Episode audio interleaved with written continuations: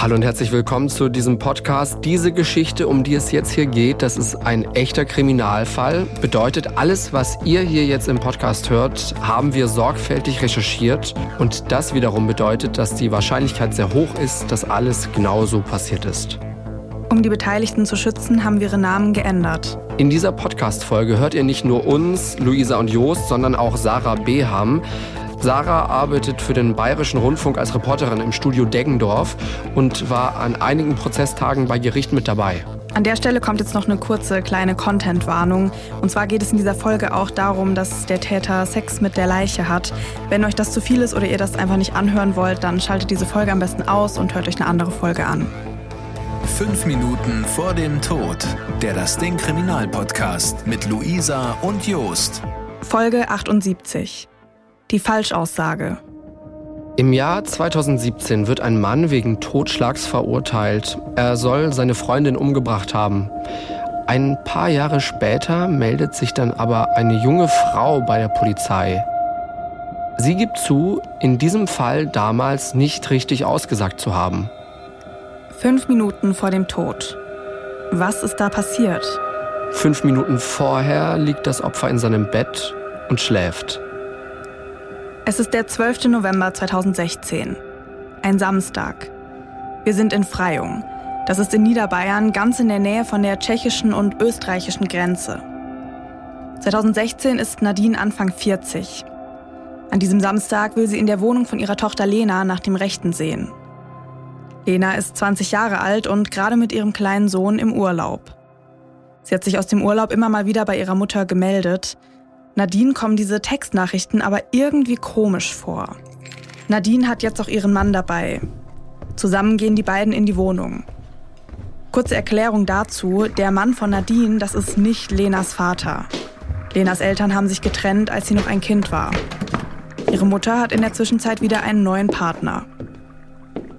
Hier in Lenas Wohnung stinkt es ziemlich. Das ist Nadine vor ein paar Tagen schon aufgefallen, als sie schon mal in Lenas Wohnung war.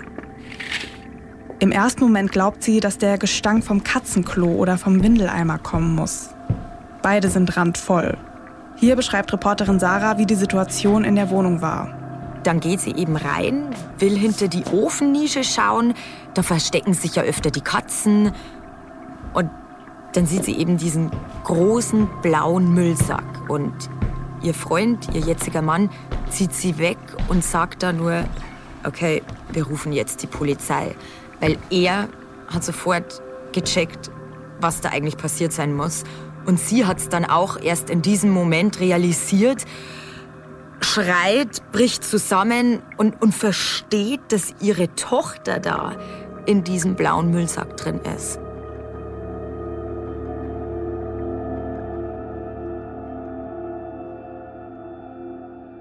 Die Polizei bestätigt wenig später, was Nadine und ihr Partner entdeckt haben.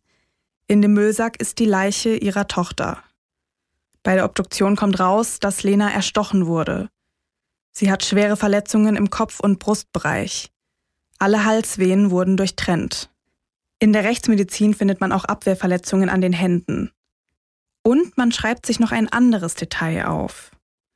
Als Lena umgebracht wurde, hatte sie die Haare mit einem Haargummi zusammengebunden. Das wirkt so jetzt erstmal ziemlich irrelevant, das wird später im Prozess aber tatsächlich noch sehr wichtig werden. Am Ende der Obduktion glaubt die Rechtsmedizin, dass Lena im Schlaf umgebracht worden sein muss. Die Begründung, bei einem stehenden Opfer würde man Verletzungen in größerem Umfang erwarten. Das Ergebnis der Rechtsmedizin passt zu den Spuren, die die Polizei in Lenas Wohnung findet.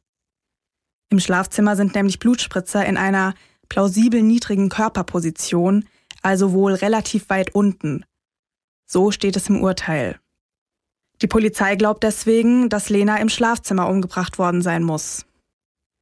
Die Ermittlerinnen und Ermittler finden auch an der Badewanne und an einem Eimer Blutspuren. Der Täter oder die Täterin muss also versucht haben, das Blut am Tatort wegzuputzen. Einige Tage später fliegt Lenas Mutter Nadine dann nach Spanien. Hier holt sie Lenas kleinen Sohn, ihren Enkel, aus einem Kinderheim ab. Wie dieses Kind dahin gekommen ist, das schauen wir uns später nochmal genau an. Aber jetzt erstmal zu Lena. 2016, da hat Lena einen Freund. Die Beziehung von den beiden hat Reporterin Sarah so zusammengefasst.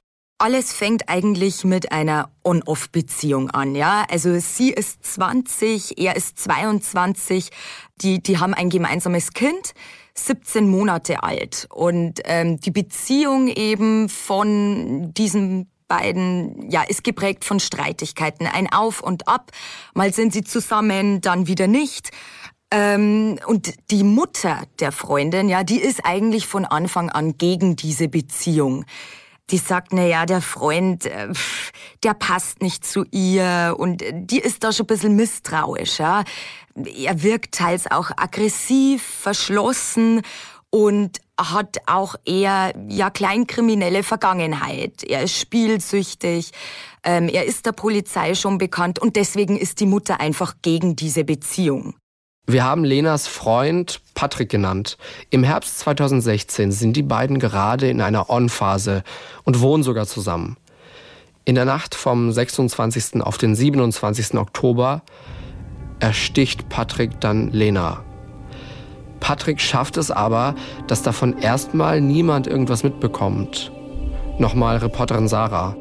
Der Freund, der versteckt die Leiche in Plastiksäcken in der Wohnung, äh, hinter der Ofennische, packt dann alles zusammen, auch das gemeinsame Kind, und flieht dann erstmal.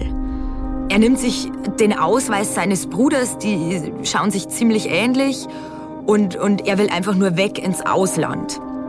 Das, das Makabre an dem Ganzen ist, dass er das Handy von ja, ja, von seiner Ex-Freundin, von, von der Getöteten nimmt und immer noch Chat-Nachrichten schreibt. Ja, also er schreibt Nachrichten an die Mutter, er schreibt Nachrichten an die Freunde und postet dann sogar noch auf Facebook ein Foto aus Paris.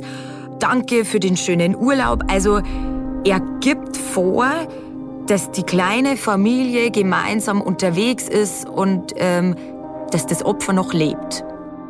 Vor seiner Flucht hat Patrick auch noch Lenas Konto leergeräumt und versucht, an Goldbarren ranzukommen. Aber was ist eigentlich mit diesen Textnachrichten? Mit diesen von Patrick geschriebenen Textnachrichten? Wir haben ja schon gehört, dass Lenas Mutter Nadine die irgendwie komisch fand. Seltsam. Lena schreibt so eigentlich nicht, wie es in diesen Textnachrichten aussieht. Nadine ist sich auch sicher, dass ihre Tochter nicht einfach mal so in den Urlaub fahren würde. Nadine geht deswegen zur Polizei und geht dann mit ein paar Beamten in Lenas Wohnung. Bei diesem ersten Besuch fällt Nadine nur auf, wie unordentlich die Wohnung ist. Auch das ist untypisch für ihre Tochter. Als Lenas Leiche dann kurze Zeit später gefunden wird, ist schnell klar, dass Patrick irgendwas mit dieser Tat zu tun haben muss. Dieses Foto auf Facebook von Paris, oh danke für den schönen Urlaub, das wird dann wichtig eben für die polizeiliche Arbeit. Ähm, die sucht ihn dann international. Letztlich findet ihn die spanische Polizei. Die findet ihn in einem gemieteten Apartment, nimmt ihn fest und veröffentlicht auch ein, ein ja, wahnsinnig makabres Foto von ihm. Ja, das zeigt ein Tattoo auf seinem Oberarm. Und äh, da steht das Geburts- sowie Sterbedatum von seinem Opfer und darunter eben der Spruch auf Spanisch Gracias per todo, übersetzt Danke für alles. Dieses Foto geht durch die Medien. Warum sich Patrick das Tattoo hat stechen lassen, das wisse man nicht, sagt Reporterin Sarah.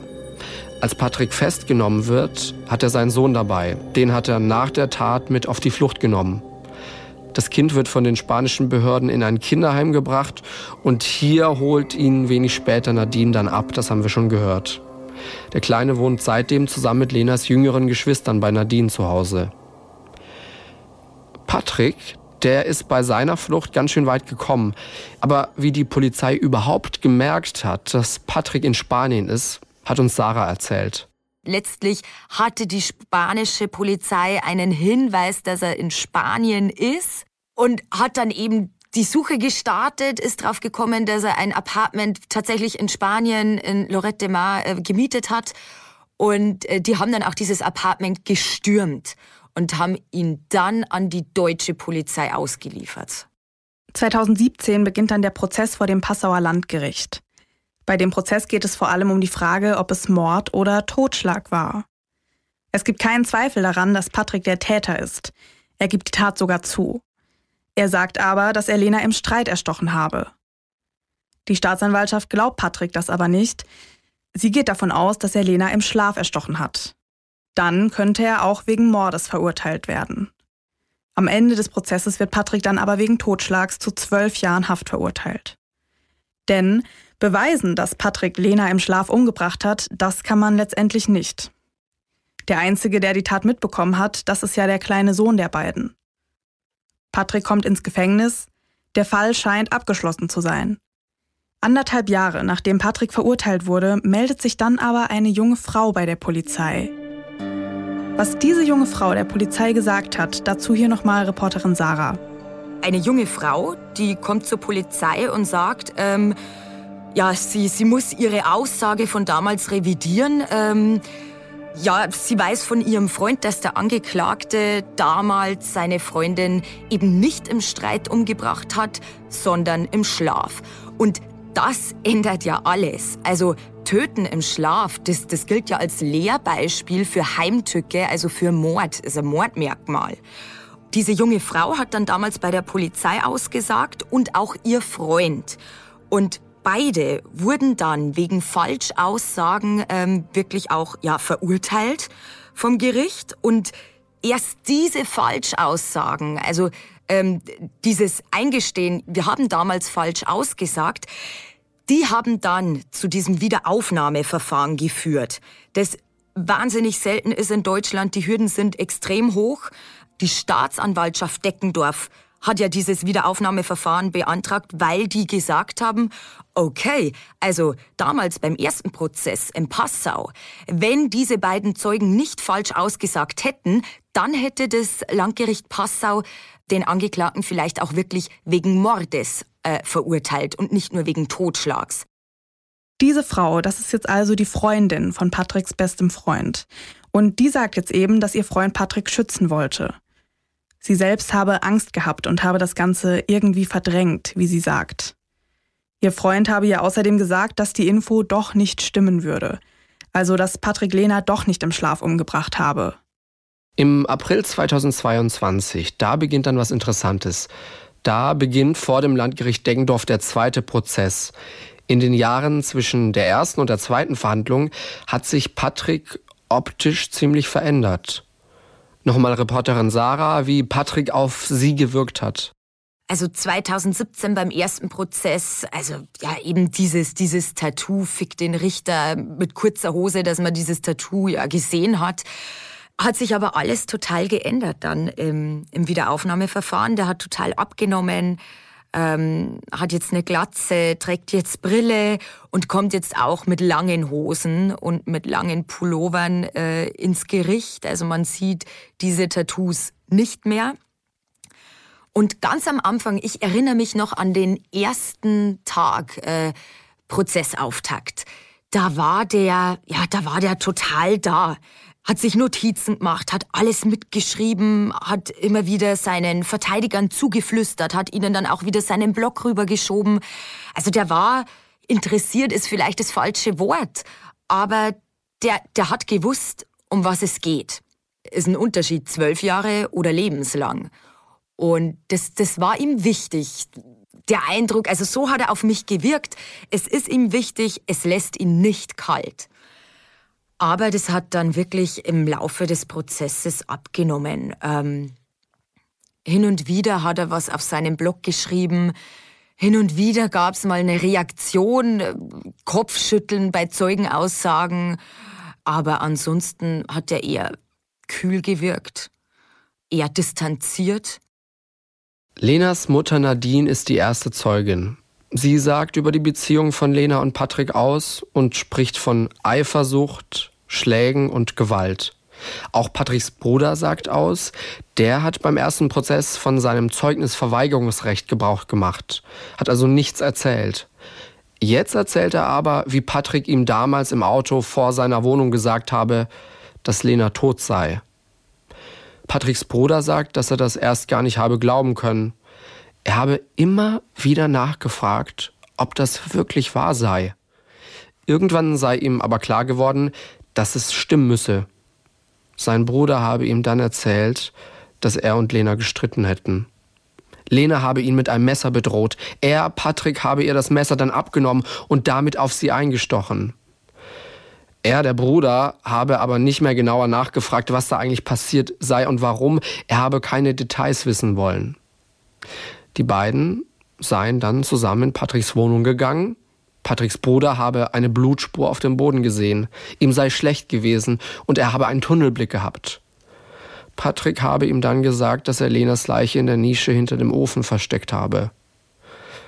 Ein paar Tage später hätten er und Patrick sich dann mit Patricks bestem Freund getroffen. Die drei haben sich wohl in Freyung an einer Tankstelle getroffen. Reporterin Sarah. Die Stadt liegt eigentlich so, ja, bei, im Bayerischen Wald, nahe an der Grenze zu Tschechien und Österreich. Da kennt man sich eigentlich in Freyung, ja, in Niederbayern generell, aber in Freyung kennt man sich eigentlich. Und Anlaufstelle, zumindest auch für die ganzen jungen Leute, die vor allem in diesem Prozess eine Rolle spielen, äh, war dann auch so eine Tankstelle, ähm, ja, wo man sich trifft. Und das war irgendwie so der Ort, ja, hier tauscht man sich aus und ähm, hier, hier begegnen wir uns und, und hier haben wir irgendwie unseren, unseren Raum. Also so ist es halt teils bei uns in Niederbayern. ähm, wirklich so Treffpunkte draußen, ne? Bushäuschen oder Tankstelle. Und äh, so in Freyung hat da eben vor allem diese Tankstelle einen großen Wert gehabt, zumindest für die Beteiligten bei uns in, in diesem Prozess. Patrick habe seinem Freund schon vor diesem Treffen erzählt, dass er Lena umgebracht habe. Bei dem Treffen habe er dann gesagt, dass er Lena im Schlaf umgebracht und danach Sex mit ihrer Leiche gehabt habe. Patricks Bruder erzählt, dass er das damals schrecklich gefunden habe. Er habe aber nicht einschätzen können, ob Patrick wirklich die Wahrheit sagen würde. Sein Bruder, ja, der habe auf ihn kaputt und fertig gewirkt. Patricks Bruder sagt dann aber auch, dass damals insgesamt so viel über diese Tat geredet worden sei, dass er nicht mehr genau zuordnen könne, wer ihm jetzt eigentlich was erzählt habe. Auch Reporterin Sarah hat uns erzählt, dass es für die Zeuginnen und Zeugen nicht immer leicht war, sich an alles zu erinnern. Diese Zeugenaussagen waren wirklich eines der wichtigsten Beweismittel in diesem Wiederaufnahmeverfahren, ähm, was aber echt schwierig gemacht hat, weil die Tat liegt sechs Jahre zurück und da vermischst du Fakten mit Gerüchten, mit Zeitungsartikeln. Patricks Bruder hat die Tat damals ziemlich mitgenommen. Er sagt, dass er nicht mehr schlafen konnte und angefangen habe, Drogen zu nehmen. Er habe seinen Job verloren und es habe mehrere Monate gedauert, bis er wieder einigermaßen seinen Alltag bewältigen konnte. Auch heute, sechs Jahre nach der Tat, könne er manchmal nicht schlafen. Bei diesem Wiederaufnahmeprozess geht es im Kern um die Frage, war es Mord oder war es Totschlag? Dafür will die Staatsanwaltschaft natürlich rausfinden, warum Patrick Lena umgebracht hat und was in den Minuten und Stunden vor der Tat passiert ist. Das war ja, ja die, die Grundfrage, die Kernfrage dieses Prozesses. Warum war es im Streit oder, oder war es wirklich, als die Freundin geschlafen hat? Warum hat er das gemacht? Also klar, man wusste, ähm, dass es eben diese On-Off-Beziehung war, dass es Streitigkeiten gab und vor allem, ähm, dass beide, man muss sagen, dass beide teils eifersüchtig reagiert haben. Ähm, wenn sie auseinander waren, dann hatte die Freundin mal wieder einen anderen Freund, dann hatte er mal wieder eine andere Freundin und äh, so ging es eigentlich die ganze Zeit. Und ähm, dann waren sie auseinander. Und ein ja ganz wichtiger ja Grund war, sie hatten ja das gemeinsame Kind. Und die Freundin hat dann äh, ihrem Freund gedroht, nee, also ähm, du wirst das Kind vielleicht nicht mehr sehen. Aber letztlich äh, ging es wirklich um die Frage so, was ist vor dem Tod passiert? Hat es einen Streik gegeben oder eben nicht? Um das zu beantworten, will die Staatsanwaltschaft klären, ob das stimmt, was Patricks Bruder und sein bester Freund erzählen. Also auch, ob Patrick Lehner wirklich im Schlaf umgebracht hat. Zur Situation, als Patricks Bruder ausgesagt hat und was das Gericht daraus geschlossen hat, Reporterin Sarah. Das war, wie wenn, wirklich, wie wenn so eine Last von seinen Schultern fällt. Wie wenn er auf diesen Moment gewartet hätte, dass er sich einfach mal alles von der Seele reden kann. Und da hat er eben auch gesagt, naja, sein Bruder hat ihm das gesagt, dass er sie im Schlaf ermordet hat. Und deswegen waren diese Zeugenaussagen so extrem wichtig, äh, die sich eben in, in diesem Detail gedeckt haben, auch wenn wenn es dann immer wieder Verstrickungen in Widersprüche gab, auch wenn dann der Bruder ähm, nochmal geladen wurde und dann gesagt hat, nee, also doch nicht, ne? War doch nicht so, wie ich es jetzt äh, beim ersten Mal ausgesagt habe. Aber da hat das Gericht einfach gesagt, also so viele Zeugenaussagen decken sich in diesem Detail im Kern. Und was auch äh, extrem wichtig war, waren eben diese Gutachten mit diesen Blutspritzern im Schlafzimmer. Wo das Gericht gesagt hat, beziehungsweise wo das Gutachten äh, deutlich gemacht hat, das, das kann eigentlich nur in einer liegenden, in einer schlafenden Position sein. Jetzt haben wir vorhin ja schon gehört, dass sich Lena in der Tatnacht die Haare mit einem Haargummi zusammengebunden haben soll. Das wird vor Gericht auch nochmal sehr wichtig. Daran will man nämlich festmachen, ob Lena geschlafen hat oder eben nicht, ob sie wach war. Aber was haben sich eigentlich die Staatsanwaltschaft und die Verteidigung dabei gedacht? Im Obduktionsbericht von damals stand eben drin, dass sie die Haare zu einem Pferdeschwanz zusammengebunden hatte, an diesem besagten Tag, in dieser besagten Nacht, in der Mordnacht. Da hat eben die Verteidigung gesagt, naja, aber wer schläft schon mit geschlossenen Haaren? Die haben dann argumentiert, naja, eigentlich schläft man doch mit, mit ähm, offenen Haaren. Ja, ist viel angenehmer als mit Pferdeschwanz oder Dutt. Dann hat man sich wirklich die Mühe gemacht. Man ist da diese Fotos durchgegangen, wie hat sie sonst geschlafen? Da hat es Fotos gegeben. Ja, jeder hat spekuliert, ist es jetzt ein Dutt ähm, auf diesem Foto?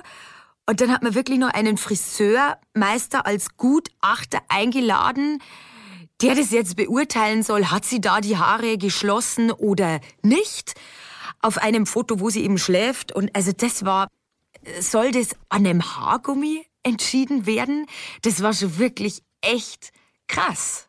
Und so will man dann eben feststellen, ob es wahrscheinlich ist, dass Lena während der Tat geschlafen hat. Nach den Aussagen von seinem Bruder und seinem besten Freund und der Diskussion um dieses Haargummi bleibt Patrick aber trotzdem dabei. Er sagt, er habe Lena im Streit umgebracht. Zitat Ich weiß, was ich angerichtet habe, es ist schlimm. Dass es im Streit geschah, rechtfertigt nichts. Ich bitte vor allem die Familie von Lena um Entschuldigung. Die Zeit ist nicht rückgängig zu machen. Die Schuldgefühle kann ich nicht verdrängen. Ich würde alles dafür tun, die Zeit zurückzudrehen und es wieder gut zu machen. Für diese Erklärung braucht Patrick vor Gericht drei Anläufe und zwei Unterbrechungen. Er fasst sich da immer wieder an die Brust, schnappt nach Luft, läuft rot an. Irgendwann sagt der Vorsitzende Richter, Sie können es rausschreien, laut brüllen, damit er es eben endlich schafft. Nach seiner Erklärung fängt Patrick an zu weinen. Fragen beantwortet er keine mehr. Zum Motiv oder zu diesen Hintergründen, da sagt er nichts. Vor Gericht sagt dann aber auch ein Arzt von Patrick aus, dafür hat Patrick ihn von seiner Schweigepflicht entbunden und dieser Arzt erzählt, dass Patrick spielsüchtig sei seit er 13 war. Mit 16 habe er schon sein komplettes Gehalt verspielt. Mit 18 sei dann Beschaffungskriminalität dazugekommen. Der Arzt sagt, dass er Patrick im September 2016 für so einige Zeit krankgeschrieben habe. Das war nur ein paar Wochen vor der Tat. Da habe sich dann Patricks Freundin, also Lena, gerade von ihm getrennt und er habe auch ein Kontaktverbot zu ihr und seinem Kind bekommen. Und genau zu dieser Zeit habe Patrick wieder bei seiner Mutter gewohnt und mehrere tausend Euro Schulden gehabt. Und dieser Arzt habe vermutet, dass Patrick in einem psychovegetativen Erregungszustand gewesen sei. Das heißt, dass man kurzfristig nicht arbeiten kann oder auch seinen Alltag generell nicht meistern kann. Das kann zum Beispiel vorkommen, so steht das im Urteil, wenn jemand aus dem engeren Umkreis gestorben ist. Der Arzt sagt dazu vor Gericht, dass das eine leichte psychische Belastungssituation sei. Die Handlungs- oder Steuerungsfähigkeit von Patrick sei dadurch aber nicht beeinträchtigt gewesen. Übersetzt, er wusste, was er da tut. Nach dieser Krankschreibung im September war Patrick dann nicht mehr beim Arzt. Dieser Arzt, der da vor Gericht aussagt, hat auch Lena vor ihrem Tod immer mal wieder behandelt. In Lenas Akte würde aber nichts über ihre Beziehung mit Patrick stehen. Der Arzt sagt, dass Lena und Patrick einmal auch zusammen bei ihm gewesen seien. Da sei ihm aber nichts Ungewöhnliches aufgefallen. Zitat: Wenn ich den Eindruck gehabt hätte, dass er irgendwas macht, ich habe ja Verantwortung. Den Eindruck hatte ich nicht. Ich muss doch dann in den Spiegel schauen. Ich muss mich vor mir selber rechtfertigen. Diesen Eindruck hatte ich nicht, sonst hätte ich nachgearbeitet. Es sagt dann noch ein Psychiater aus. Patrick wollte mit dem Psychiater nicht reden. Der Mann hat aber mit seinen Beobachtungen während der Verhandlung und den Zeugenaussagen ein Gutachten erstellt. Der Psychiater glaubt auch, dass Patrick zum Zeitpunkt der Tat keine tiefgreifende Bewusstseinsstörung gehabt habe. Auch nach der Tat sei er nicht schwer erschüttert gewesen. Das würde sich daran zeigen, wie Patrick sich nach der Tat verhalten habe. Nach 26 Tagen vor Gericht werden dann die Plädoyers gehalten. Die Staatsanwaltschaft macht den Anfang. Der Staatsanwalt zählt unter anderem die Verletzungen auf, die man an Lenas Leiche gefunden hat. Und er sagt, dass sich die Staatsanwaltschaft sicher sei, dass es ein Mord war. Das würden die Verletzungen und die Blutspuren im Schlafzimmer zeigen. Und auch die Zeugenaussagen würden das bestätigen. Vor allem die von Patricks bestem Freund und dessen Freundin. Die beiden wurden ja sogar für ihre Falschaussagen im ersten Prozess verurteilt und haben das Urteil auch akzeptiert. Soll heißen, dass man sich ja für gewöhnlich nicht so ohne weiteres für was verurteilen lässt, was so gar nicht stimmt. Der Staatsanwalt sagt auch, dass Lena arg und wehrlos war. Denn die Staatsanwaltschaft geht ja davon aus, dass Lena geschlafen hat. Er geht davon aus, dass Patrick durch die Tat und den Sex mit Lenas Leiche einen Besitzanspruch demonstrieren und seine Macht durchsetzen wollte. Die Staatsanwaltschaft fordert eine lebenslange Haftstrafe wegen Mordes und die Feststellung der besonderen Schwere der Schuld. Kurz vor dem Ende von diesem Prozess sagt dann auch Lenas Mutter Nadine noch mal was. Und das war wohl eine ziemliche emotionale Situation, meint Reporterin Sarah. Sie hat einmal in diesem Wiederaufnahmeprozess hat sie sich geäußert vor Gericht. Es war, als ihre Anwältin beziehungsweise eben alle Anwälte der Nebenklage ähm, ihre Plädoyers gehalten haben. Da da hat sie sich zu Wort gemeldet. Das war ja wichtig, dass sie da was sagt. Ähm, sie ist an dem Tag dann auch aufgestanden ähm, und hatte einen Zettel in der Hand. Also sie hat sich wirklich darauf vorbereitet. Sie hat das aufgeschrieben, was sie da sagen wollte und hat halt angefangen mit den Worten, ich möchte Ihnen heute einen kleinen Einblick geben, wie diese schreckliche Tat unser Leben verändert hat. Und sie hat eben beschrieben, ähm, dass eben kein einziger Tag vergeht, an dem sie nicht an ihre Tochter denkt. Und keiner kann ihr ihre Tochter wieder zurückgeben. Und das Schlimmste für sie, und das hat sie auch beschrieben, ist ihr Enkelsohn, ja, also der Sohn von der Getöteten und vom Täter. Der Enkelsohn, der lebt bei ihr und hat auch nur die Frage gestellt, warum, warum nimmt man einem kleinen Kind die Mutter? Und das eben als Vater. Das war sehr emotional. Also ich kann mich erinnern, wie wir da drinnen gesessen sind. Und ja, ich bin Journalistin. Ja, ich schlag mich auf keine Seite. Aber ich muss ehrlich gestehen, kennt, kennt ihr das Gefühl, so wirklich diesen Kloß im Hals zu haben? So, oh, das, das schnürt mir gerade die Luft ab. Und ich habe mich total konzentrieren müssen, dass ich alles mitschreibe, was sie da gesagt hat.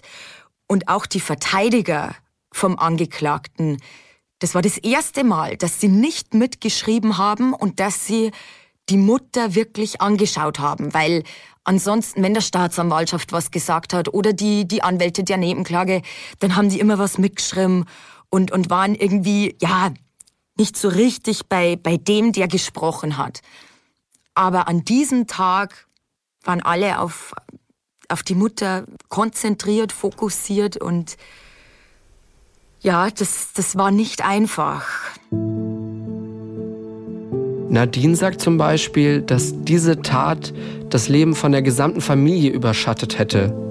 Zitat, Lena fehlt uns unendlich. Manchmal ist dieser Schmerz kaum auszuhalten. Für Patrick würde sie als Mutter nur Ekel, Abscheu und abgrundtiefen Hass empfinden. Zitat, ich konnte die ganze Zeit keine Reue feststellen. Die schauspielhafte Entschuldigung lehne ich ab. Er weiß nicht im geringsten, was er uns angetan hat. Er hat mir meine geliebte Lena genommen. Das ist unverzeihlich. Über Lenas Sohn sagt Nadine, dass er wie ein eigenes Kind für sie und ihren Mann sei. Sie werde alles dafür tun, dass dieser Junge ein glückliches, ein unbeschwertes Leben hat. Und Nadine sagt auch, dass Lenas Sohn mittlerweile in Therapie ist. Er weiß, dass sein Vater seine Mutter umgebracht hat. Und Nadine sagt auch, dass der Sohn gesagt haben soll, hoffentlich kommt der böse Mensch nicht mehr raus. Am Tag nach dieser Erklärung von Nadine vor Gericht ist dann die Verteidigung dran mit ihrem Plädoyer. Dieses Emotionale, das hat dann auch der Verteidiger aufgegriffen in, seinen, in seinem Plädoyer. Und ja, hat es fast schon, ich will nicht sagen verurteilt oder kritisiert. Er hat, er hat sich einfach nur verteidigt und hat gesagt, natürlich für einen Laien mag vor allem die Verteidigung eines vermeintlichen Mörders schwierig sein, dass man das nachvollziehen kann, äh, warum so jemand äh, so eine engagierte Verteidigung bekommt. Ja, aber es ist sein Job, er macht seinen Job. Ja, es ist fast schon ein bisschen kritisiert worden, dass sie da eben so emotional war. Also schon nachvollziehbar, dass sie emotional reagiert, aber er hat halt gesagt, na ja, es ist mein Job und deswegen kann ich mir vorstellen, dass sie letztlich so reagiert hat und nicht mehr mit, mit Medien sprechen wollte, weil sie gewusst hat, dass sie einfach nur emotional reagieren kann. Die Verteidigung plädiert auf Totschlag, Sie wollen zwölf Jahre Haft. Patricks Anwalt sagt, dass sich aus seiner Sicht nichts an der Beweisaufnahme geändert habe, also im Vergleich zu diesem ersten Prozess. Die Zeugenaussagen, das findet er alles nicht überzeugend. Sie seien von Widersprüchen und Falschbehauptungen geprägt gewesen. Außerdem geht er nochmal darauf ein, was auch Patricks Bruder gesagt hat. Die Tat ist schon ein paar Jahre her und man könne ja jetzt gar nicht mehr sagen, was man irgendwo gelesen oder irgendwie selbst mitbekommen habe. Zitat, die Unterscheidung, was vor Ort in Freiung erzählt, gemutmaßt, verändert, weitergegeben und tatsächlich aus dem eigenen Erleben stammt, ist nicht mehr möglich. Und er sagt, das Beweismittel Zeuge ist das unsicherste, das es gibt. Also dieser ganze Prozess hat gezeigt, wie viel Wert eigentlich noch das gesprochene Wort in Deutschland hat. 2017, jetzt muss ich selber rechnen, drei, vier, fünf, fünf Jahre äh, sitzt der Angeklagte ja schon in Haft. Ja, und jetzt wird wieder alles von vorn aufgerollt und äh, über 80 Zeugen und die sollen sich jetzt noch ja, an die Dinge äh, von vor sechs Jahren erinnern. Das ist mir wirklich in Erinnerung geblieben. Ähm, und vor allem in diesem Wiederaufnahmeverfahren, das sind komplett neue Zeugen gehört worden, ja. Sechs Jahre nach der Tat, fünf Jahre nach der Verurteilung. Komplett neue Zeugen, neue Beweise, neue Gutachten. Das ist, das ist Wahnsinn. Also selten sowas erlebt. Mittlerweile sind mehrere Monate vergangen. Es ist Oktober. Das Urteil, das hätte eigentlich schon im Juni gefällt werden sollen. Aber der Prozess zieht sich. Dafür wird die Verteidigung verantwortlich gemacht. Der Anwalt der Nebenklage kritisiert zum Beispiel, dass die Verteidigung ihre Anträge nicht zeitnah, sondern immer Stück für Stück stellt. Man hat halt nicht verstehen können, warum sie immer so nach und nach, also so sukzessive diese Anträge stellen. Ja, also diese Tat liegt sechs Jahre zurück. Man muss sich doch vorher einarbeiten und wissen, was, was kommt da auf einen zu. Hey, welche Beweise haben wir, welche Anträge können wir stellen? Und ähm, ja, da war teils schon zu, zu spüren im Gerichtssaal, warum dauert das so lange, warum stellt ihr die Anträge nicht von Anfang an? Ähm, Habe ich aber dann auch den Verteidiger wirklich gefragt und äh, der hat zu mir gesagt, na ja, Ähm, sie warten jeden Prozesstag ab. Ähm, welche, welche Argumente kommen da und wie reagieren wir drauf? Und sie wollen ihren Angeklagten, ihren Mandanten in bestmöglicher Weise verteidigen und ähm, deswegen auch jedes Mal diese Anträge. Patricks Anwalt Holm Putzke glaubt aber, dass die Anträge gerechtfertigt waren. Die Verteidigung steht im ständigen Austausch mit ihrem Mandanten und so ist es auch bei uns, dass wir permanent Gespräche auch über die Beweisergebnisse führen, auch über die Aktenlage führen, dass der Mandant sich auch Gedanken darüber macht, was in dieser Hauptverhandlung geschieht bei der Beweisaufnahme und so ergeben sich immer wieder auch neue Anhaltspunkte, die dann wieder zu einem Beweisantrag führen könnten. Wenn diese Beweisanträge aus der Luft gegriffen werden, keinerlei Relevanz hätten, dann würde das Gericht diesen Beweisanträgen auch nicht stattgeben. Dass das Gericht aber den Beweisanträgen der Verteidigung stattgibt, zeigt die Relevanz der Beweisanträge und dass sie berechtigt sind. Die Verteidigung stellt keine Anträge um der Anträge willen oder um das Verfahren zu verschleppen, sondern relevante Anträge, die aus unserer Sicht notwendig sind, um hier eben auch noch Licht ins Dunkel zu bringen und auch äh, für den Mandanten eine optimale Verteidigung zu gewährleisten. Auch nachdem die Plädoyers gehalten wurden, gibt es kein Urteil. Das Gericht legt zwei neue Termine fest. Es werden nochmal zwei Sachverständige und ein Zeuge gehört. Mitte Oktober, ein halbes Jahr nachdem der Prozess angefangen hat, ist die Verhandlung dann aber vorbei. Nach 29 Verhandlungstagen, über 80 Zeugen und 16 Sachverständigen gibt es ein Urteil. Zu dem Zeitpunkt haben Verteidigung, Staatsanwaltschaft und Nebenklage schon jeweils dreimal plädiert. Patrick wird wegen Mordes zu lebenslanger Haft verurteilt. Die besondere Schwere der Schuld wird aber nicht festgestellt. Aktuell ist das Urteil noch nicht rechtskräftig. Wieso das Gericht am Ende so geurteilt hat, das erklärt uns Sarah nochmal hier ja, letztlich ist man zu dem Schluss gekommen, es, es war nicht im Streit, weil die Beziehung war ja geprägt von Streitigkeiten, von Auseinandersetzungen und die Nachbarn in der gemeinsamen Wohnung haben diese Streitigkeiten ähm, ja natürlich immer mitbekommen. Ja, also man hat es gehört, wenn die sich gestritten und gefetzt haben äh, in der Nacht. Das hat man gehört. Aber in dieser Nacht hat man gar nichts mitbekommen, hat man gar nichts gehört.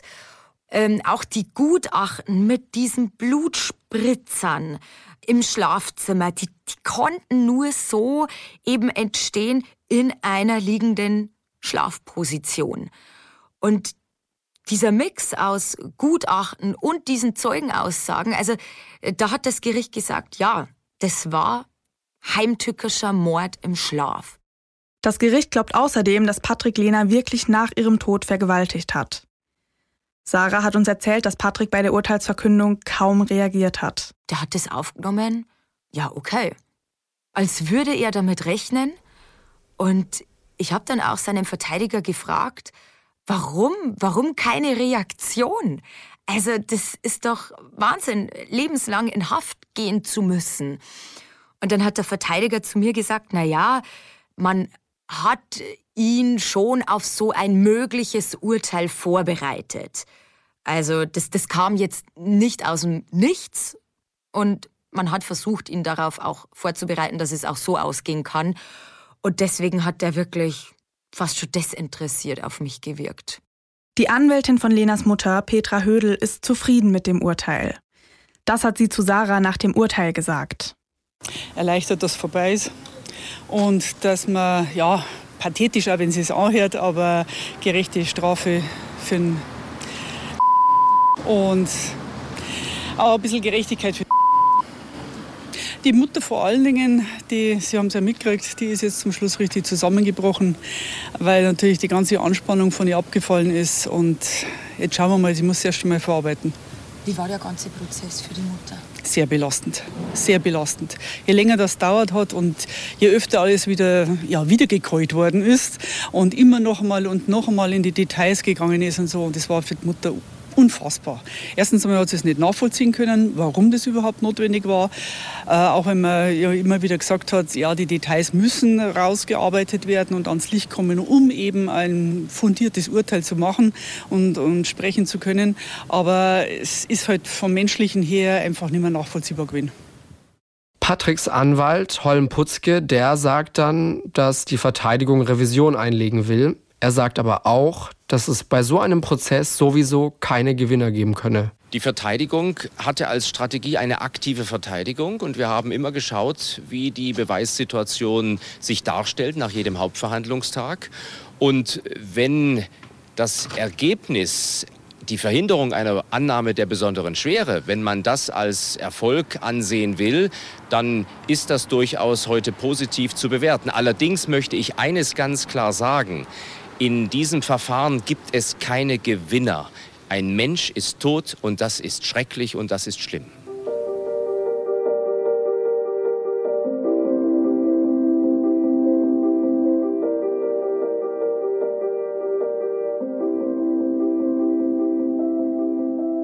Einen Kriminalfall wie den heute hatten wir so in dieser Form auch noch nicht. Müssen wir darüber reden mit unserer Justizexpertin Elena. Hello. Hi, hi. Erstmal Wiederaufnahmeverfahren, also dass ein Verfahren nochmal aufgerollt mhm. wird.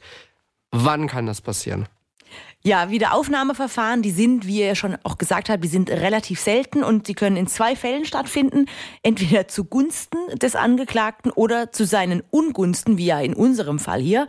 Und für den ersten Fall, also zugunsten des Angeklagten, braucht der auf jeden Fall, würde ich mal sagen, einen sehr ausgefuchsten Strafverteidiger, der sich da alle Akten nochmal kommen lässt und nochmal ganz genau durchprüft, ob denn ein Fall vorliegt, bei dem so ein Wiederaufnahmeverfahren wirklich auch erfolgreich wäre.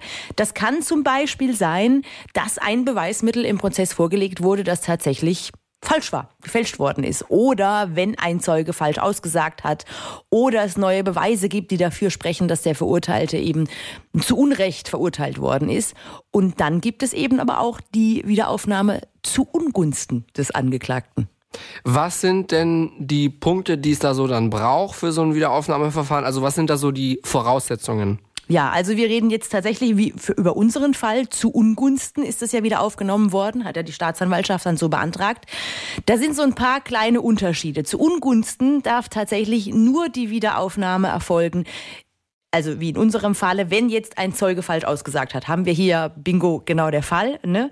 Ähm, oder zum Beispiel, wenn der ursprünglich Freigesprochene doch noch ein Geständnis ablegt, kann ja äh, zum Beispiel auch im Gefängnis passieren, gegenüber ja. einem Beamten zum Beispiel. Natürlich sehr, sehr selten. Oder aber, wenn man dann doch noch Beweise dafür findet, dass so ein vormals Freigesprochener doch wegen Mordes verurteilt werden kann oder noch schwerer Völkermordes, also sehr, sehr schwere Straftaten. Da muss die Möglichkeit bestehen, dass da es zu einer Verurteilung kommt. Und eben jener letzte Absatz 5, der ist noch recht, recht frisch und war durchaus gar nicht so unumstritten, ist aber letztlich dann doch in die Strafprozessordnung eingeführt worden. Wie oft kommt denn sowas vor, so ein Wiederaufnahmeverfahren? Also, dass jetzt ein Verurteilter, ehemals Angeklagter, so ein Wiederaufnahmeverfahren anstrebt, das kommt doch durchaus häufiger vor, sage ich mal. Lediglich muss man auch sagen, sind da die Erfolgsaussichten nicht wirklich so bombastisch riesig. Man kann fast sagen, so ein minimaler einstelliger Prozentsatz, dass dieses Wiederaufnahmeverfahren dann tatsächlich auch von Erfolg gekrönt ist, den gibt's. In unserem Fall war es ja allerdings so ein Wiederaufnahmeverfahren zu Ungunsten des Angeklagten. Auch da muss natürlich die Staatsanwaltschaft dann ganz genau prüfen, ob das Sinn macht. Aber wenn wie hier in unserem Fall ein Zeug selbst zugibt, hey, das hat überhaupt nicht gestimmt, was ich da gesagt habe, dann drängt sich das ja regelrecht auf, so ein Wiederaufnahmeverfahren.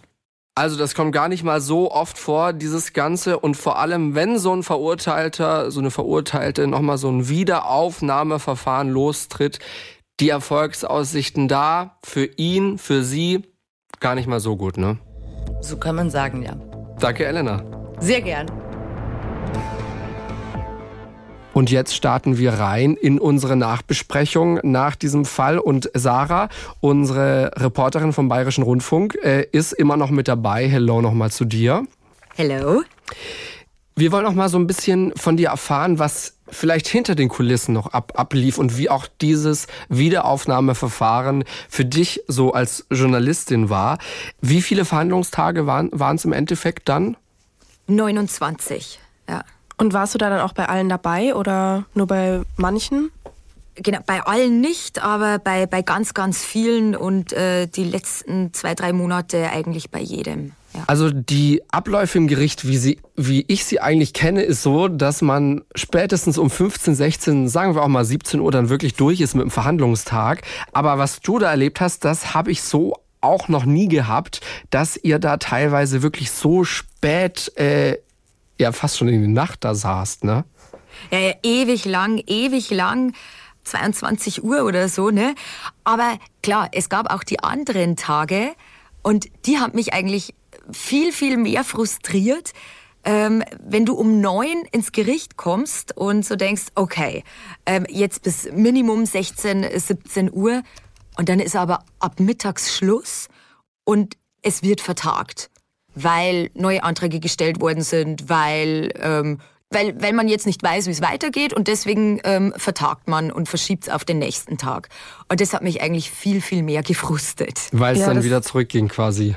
Ja, wie geht's weiter? Also ähm, auf was muss ich mich einstellen? Wie, wie lang wird dieser Prozess noch? Ähm, das war echt, ja, hart.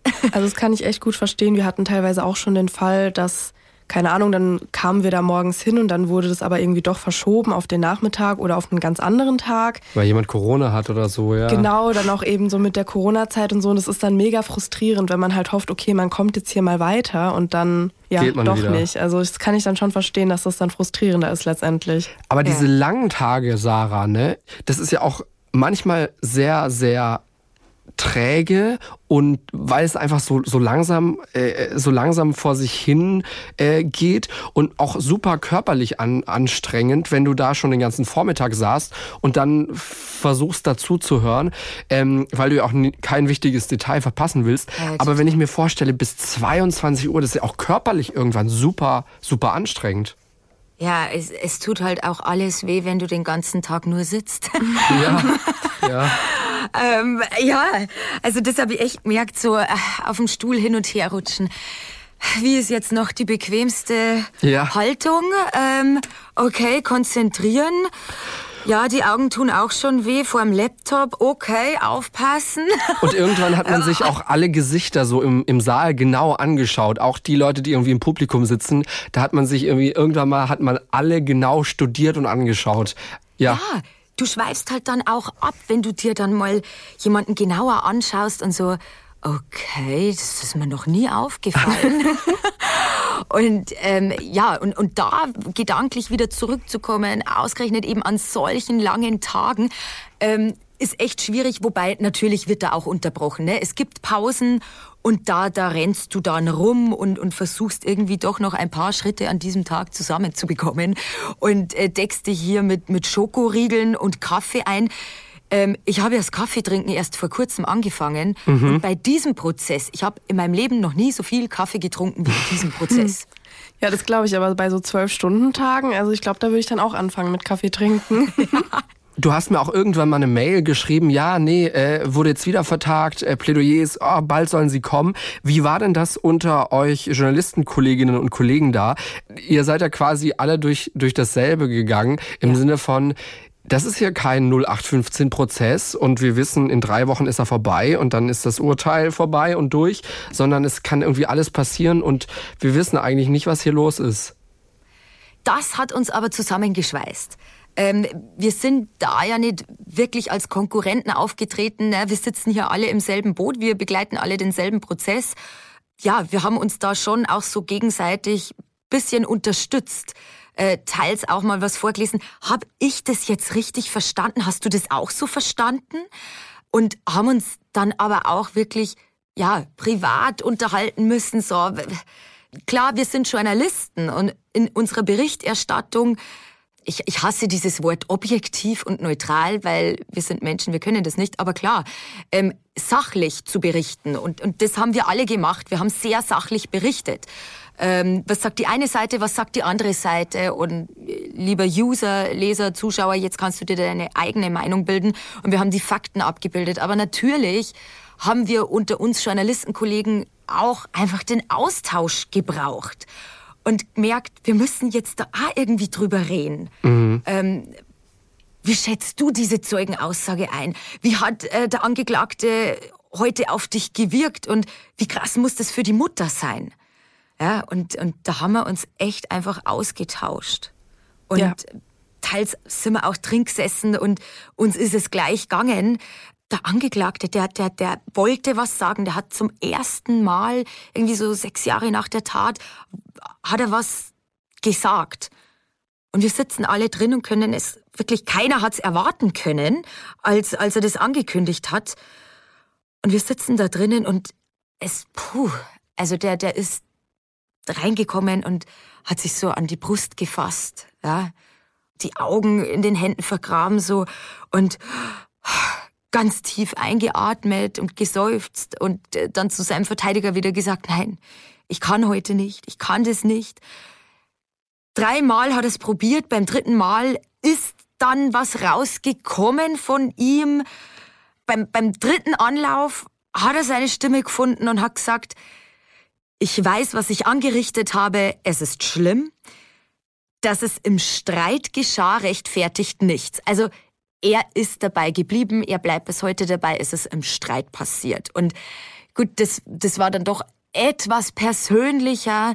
Ähm, er hat dann weiter gesagt, ich bitte vor allem die Familie um Entschuldigung.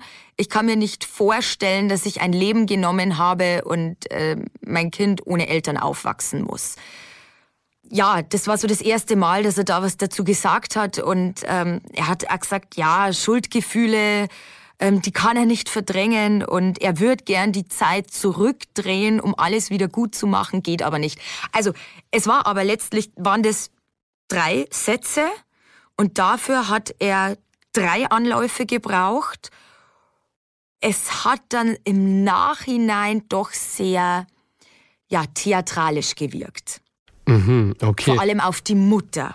Ja, das glaube ich. Ja. ja, es war ja auch im Prinzip nur noch mal dafür da, um halt ähm, ja seine Sicht der Dinge oder Exakt. seine Variante der Dinge zu sagen. Das war jetzt Exakt. nicht so, er hat ja jetzt nicht so sein Herz ausgeschüttet wie eben die Mutter. Das war ja eine ganz Nein. andere Situation. Ja, und, und das hat aber jeder in diesem Gerichtssaal erwartet, nachdem ähm, er gesagt hat, er, er kann es nicht, er kann es nicht und äh, sich wirklich da äh, dreimal hinsetzen musste, um überhaupt was rauszubekommen. Da hat man was anderes erwartet. Wie war dieser Vorsitzende Richter so drauf? Da gibt's ja auch die verschiedensten Typen. Es gibt ja so die ruhigen Zuhörer. Ich hatte eine, eine Richterin mal, die fand ich ganz toll, die fast schon so ein bisschen mit so einer überspitzten Stimme immer ähm, die Leute so ein bisschen suffisant versucht hat, aus der Reserve zu locken. Wie war, wie war da dieser Vorsitzende Richter so drauf? Also ich habe den schon in anderen Prozessen erlebt und ähm, er wirkt immer auf mich ähm, ja sehr empathisch, sehr einfühlsam. Ähm, ja, jetzt jetzt überlegen Sie halt noch mal ne, gegenüber den Zeugen. Jetzt überlegen Sie noch mal. Und es ist jetzt schon wichtig, um was es hier geht. Also schon auf Augenhöhe und auf einer sehr persönlichen Art und Weise und seine ganze Haltung, seine Sprechweise aber er kann auch anders. Also das hat man in diesem ähm, Prozess auch gemerkt. Er kann auch anders und er sagt dann schon, also ähm, das kann ja jetzt nicht sein und, und äh, da, da müssen wir jetzt nochmal nachhaken. Das ist jetzt wichtig und da, da muss man sich doch dran erinnern können. Der will die Wahrheit finden und wenn es sein musste, ist er da halt auch strenger geworden. Sarah, wie geht's dir denn mit? Wir haben jetzt auch gehört, so Chats und teilweise auch dann ziemlich intime Bilder, wobei ein intimes Bild kann ja auch einfach schon sein, ein Mensch liegt bei sich zu Hause auf dem Bett ähm, und man kennt diesen Mensch gar nicht. Ich meine, diese Prozesse sind öffentlich, ja, es ist auch wichtig, dass äh, bei gerade solchen Prozessen Journalistinnen und Journalisten dabei sind und das beobachten, darüber berichten. Ja, so funktioniert dieses System und diese Demokratie. Aber man hat trotzdem, auch wenn es interessant ist, bei irgendwelchen Chats und vielleicht irgendwelchen Telefonanrufen und so weiter und so fort, man hat ja immer so ein bisschen trotzdem das Gefühl, eigentlich ist das nicht so für meine Ohren gerade bestimmt, weil man sich so fühlt, als ja. würde man irgendwo reinlauschen, so, ne?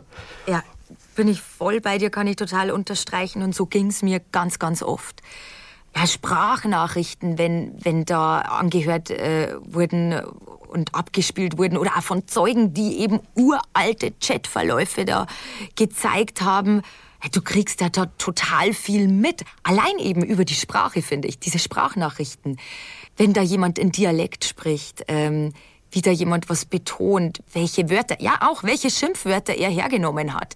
Das sagt wahnsinnig viel über einen Menschen aus und wo ich mir so gedacht habe, ja, das war nicht für unsere Ohren bestimmt, aber jetzt, nach, nach diesem Mord, kriegen das echt viele Leute mit.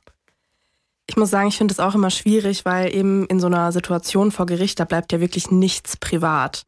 Ja. Also da kriegt man ja echt die krassesten Sachen und eben auch die intimsten und persönlichsten Sachen mit. Und das ist dann auch nicht immer einfach, wenn man sich das ja anhören muss, in Anführungszeichen. Ja. Mal schauen, ja. wie, das noch, wie das noch weitergeht. Da vielleicht hier mit Revision und allem Vielen Dank auf jeden Fall, Sarah, dass du nochmal hier deine Eindrücke mit uns geteilt hast. Sehr gern, danke euch. Liebe Grüße nach Bayern und wir sind in zwei Wochen zurück mit einer neuen Podcast-Folge hier. Wir hören uns. Fünf Minuten vor dem Tod. Der Das Ding Kriminalpodcast. Gibt's in der ARD Audiothek, der Das Ding App und überall, wo es Podcasts gibt. Und wem das nicht reicht, noch mehr Content findet ihr auf Instagram unter Kriminalpodcast.